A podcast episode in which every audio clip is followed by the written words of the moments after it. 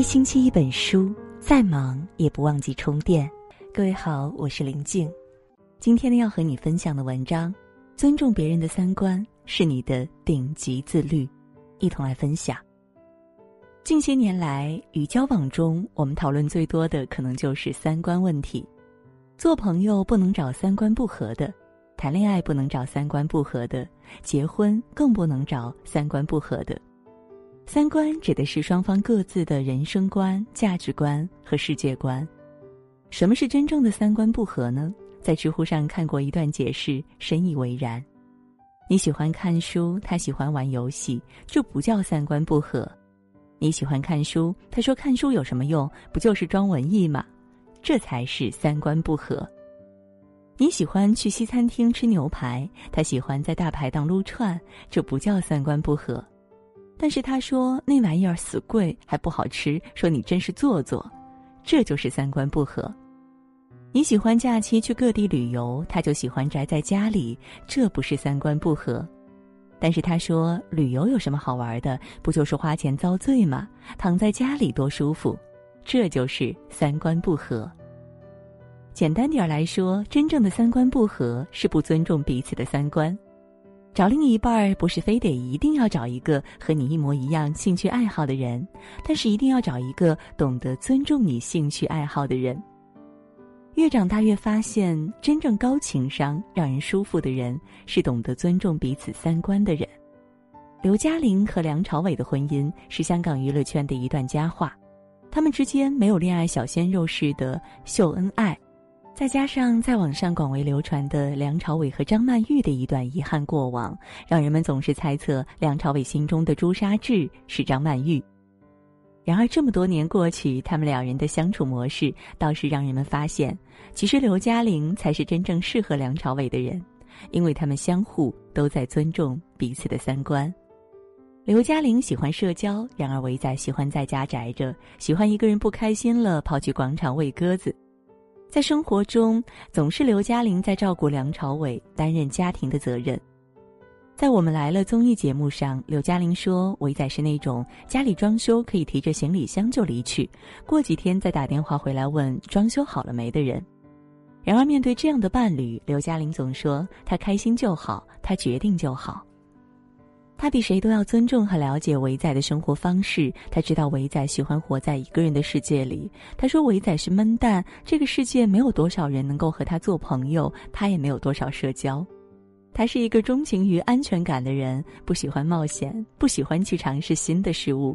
但是刘嘉玲刚好相反，刘嘉玲喜欢热闹，非常钟情于社交，也因此是一个情商极高的人。面对这样的女人，梁朝伟并没有因为她和自己不同而排外，反而梁朝伟一提到老婆都是满满的笑容。他说：“他很热闹，我不会；他的热闹好有趣，我好喜欢。”两个完全不同的人，却因为尊重彼此的兴趣爱好、尊重彼此的三观，相互陪伴了二十年，认定了彼此是自己人生中的伴侣。相互尊重彼此的三观，是唯一能融合双方的方法。也是成年人相处时最该有的能力。读书的时候有一段时间我变得很颓废，因为我发现和舍友们的生活显得格格不入。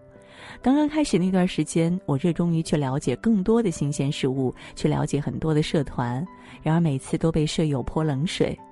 有那个时间，还不如在宿舍里看看剧、刷刷电影，折腾那么多干嘛呀？平时里想抓着舍友去打羽毛球运动一下，结果舍友却一动不动，觉得我根本不懂得体验慵懒的美好。于是我的内心一次次被打击的体无完肤，甚至非常怀疑自己的生活方式。直到有一天，我从图书馆拿回来一本书《不抱怨的世界》，其中有一个舍友对我嗤之以鼻，他说：“看这些书有用吗？如果人不开心还不能抱怨一下，活着又有什么意义呢？”从那个时候开始，我就明白了，有些人是注定不能成为朋友，不是因为他和你的兴趣爱好不一样，而是因为他根本不懂得尊重你的三观。在娱乐圈的明星粉丝阵营里，就有着很多不尊重彼此三观的粉丝，他们通常会分成不同的派门，除了正常追星之外，只要一遇到争议，就会互相攻击对方的粉丝，互相觉得是某个明星的爱豆就是一个没脑子的傻缺。知乎上有人说，虽然三观不同，但是不同的世界观、价值观，并不能说谁高谁低。相互尊重是为了体现一个人的修养。即便我不认同你，但我也可以了解不同的三观。不尊重别人三观的人，只能是一个井底之蛙，因为你一直活在自己的世界里，看不到外面的世界。真正谦卑的人，懂得尊重别人的三观，并且理解世界万物可以有不一样的解读方式。尊重他人的三观，而不去鄙视和辩解，有时候节省得利的还是你自己。有一个故事啊，有一个人问孔子的弟子子贡：“一年到底有几季呀？”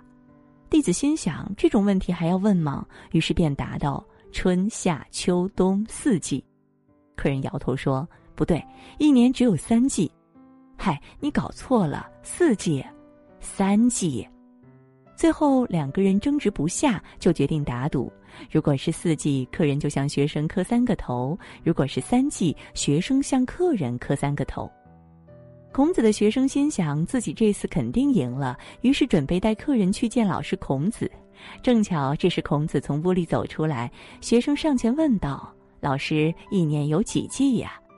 孔子看了一眼客人，说：“一年有三季。”学生没办法，只好乖乖的磕了三个头。客人走了以后，学生迫不及待的问孔子：“老师，一年明明有四季，你怎么说有三季呢？”孔子说：“你没有看到刚才那个人全身都是绿色的吗？他是蚂蚱，蚂蚱是春天生，秋天就死了，他从来没有见过冬天。你讲三季他会满意，你讲四季讲到晚上都讲不通，你吃亏磕三个头无所谓。”在这个故事里，孔子的弟子和那个路过的客人明显就不是同一个世界的人。面对这样不同三观的人，最好的做法就是止于同好争天下。如果盲目的去争辩，只是在浪费自己的时间，而自己的观点其实又何必急着希望别人的认可呢？和三观一样的人交往，尊重三观不同的人，遇见三观不正的人就惯着他，让他越来越傻。最好的关系未必是我们一起都喜欢研究一本书、一部电影。最好的关系也可以是我在床前安静的看书，你在电脑前忘我的玩游戏。我不会鄙视你的游戏，你也偶尔会来看看我最近在看什么书。偶尔不同却又相互尊重，这样恰如其分的距离感，刚好可以为我们的感情加分。知乎上有一个问题：去过一百个以上的国家是种什么样的体验？有一个答案是这样说的：懂得了这世界上没有绝对的正确，能够接受别人有不同的三观和其延伸出来的思考方式。遇到三观不同的人，懂得尊重和接受，显示的是你的胸襟，是你的智慧，也是你的包容。而这些也恰恰是决定了你生命中所有关系的质量。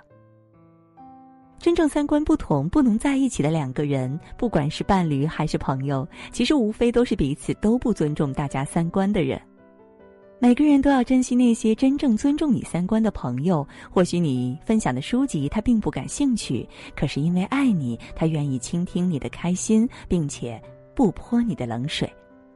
合适的圈子，并不是找一群和你一模一样的人，而是你们可以互相接纳对方的世界，并可以从对方的世界中去学习到你所要学习的部分。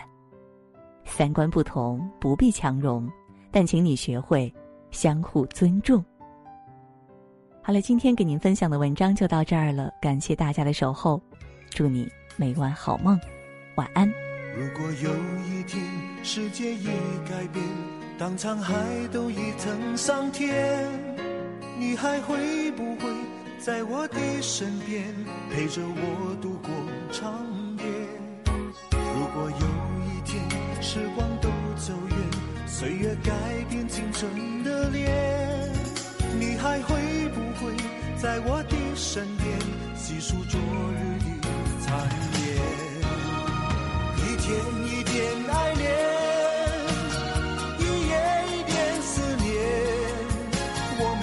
相信谎言，不再需要你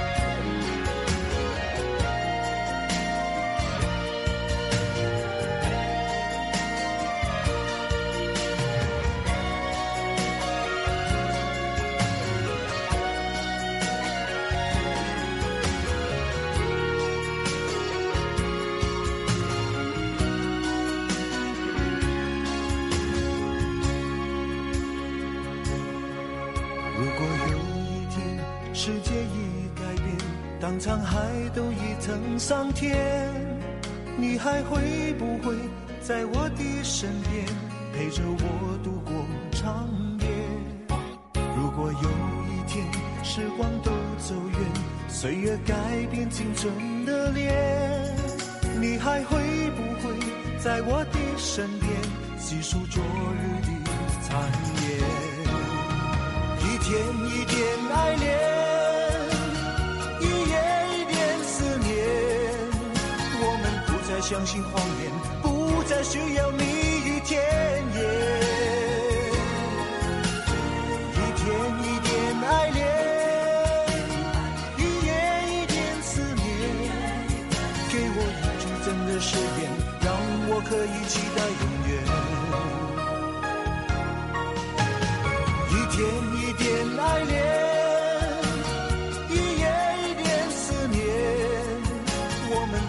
相信谎言。